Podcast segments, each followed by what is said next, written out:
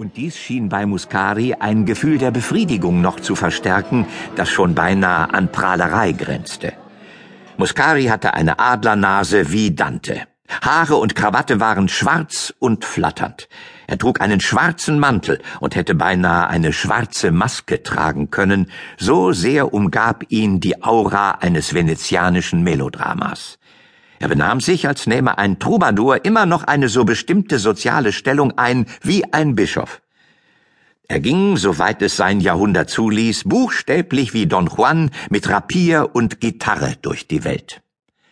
Denn er reiste niemals ohne sein Futteral mit den Degen, mittels derer er viele glänzende Duelle ausgefochten hatte, und niemals ohne sein zweites Futteral mit der Mandoline, auf der er Miss Ethel Harrogate, der ungemein konventionellen Tochter eines Bankiers aus Yorkshire, auf einer Ferienreise wirklich und wahrhaftig Serenaden dargebracht hatte.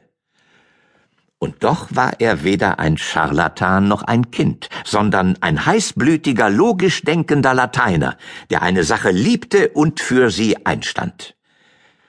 Seine Gedichte waren so einfach und klar wie anderer Leute Prosa.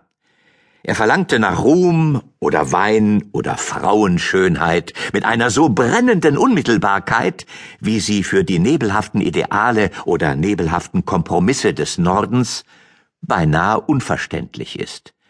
Für Rassen mit verschwommenerem Empfinden roch die Intensität seines Verlangens nach Gefahr, ja nach Verbrechen. Wie das Feuer oder das Meer war er zu einfach und ursprünglich, als dass man ihm vertrauen konnte. Der Bankier und seine schöne Tochter wohnten in dem Hotel, zu dem Muscaris Restaurant gehörte. Darum war es sein Lieblingsrestaurant.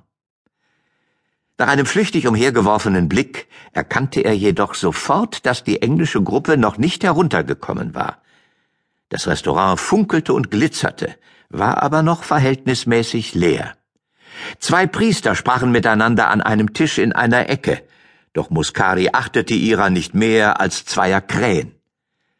Aber von einem noch weiter entfernten Platz, der durch ein Zwergbäumchen voll goldener Orangen halb verdeckt war, erhob sich eine Gestalt, deren Kleidung in auffallendstem Gegensatz zu seiner stand, und näherte sich dem Dichter. Diese Gestalt trug einen bunt karierten Anzug, eine rosafarbene Krawatte, einen steifen Kragen mit spitzen Ecken und leuchtend gelbe Schuhe. Der Mann brachte es zu Wege, auffallend und gewöhnlich zugleich auszusehen.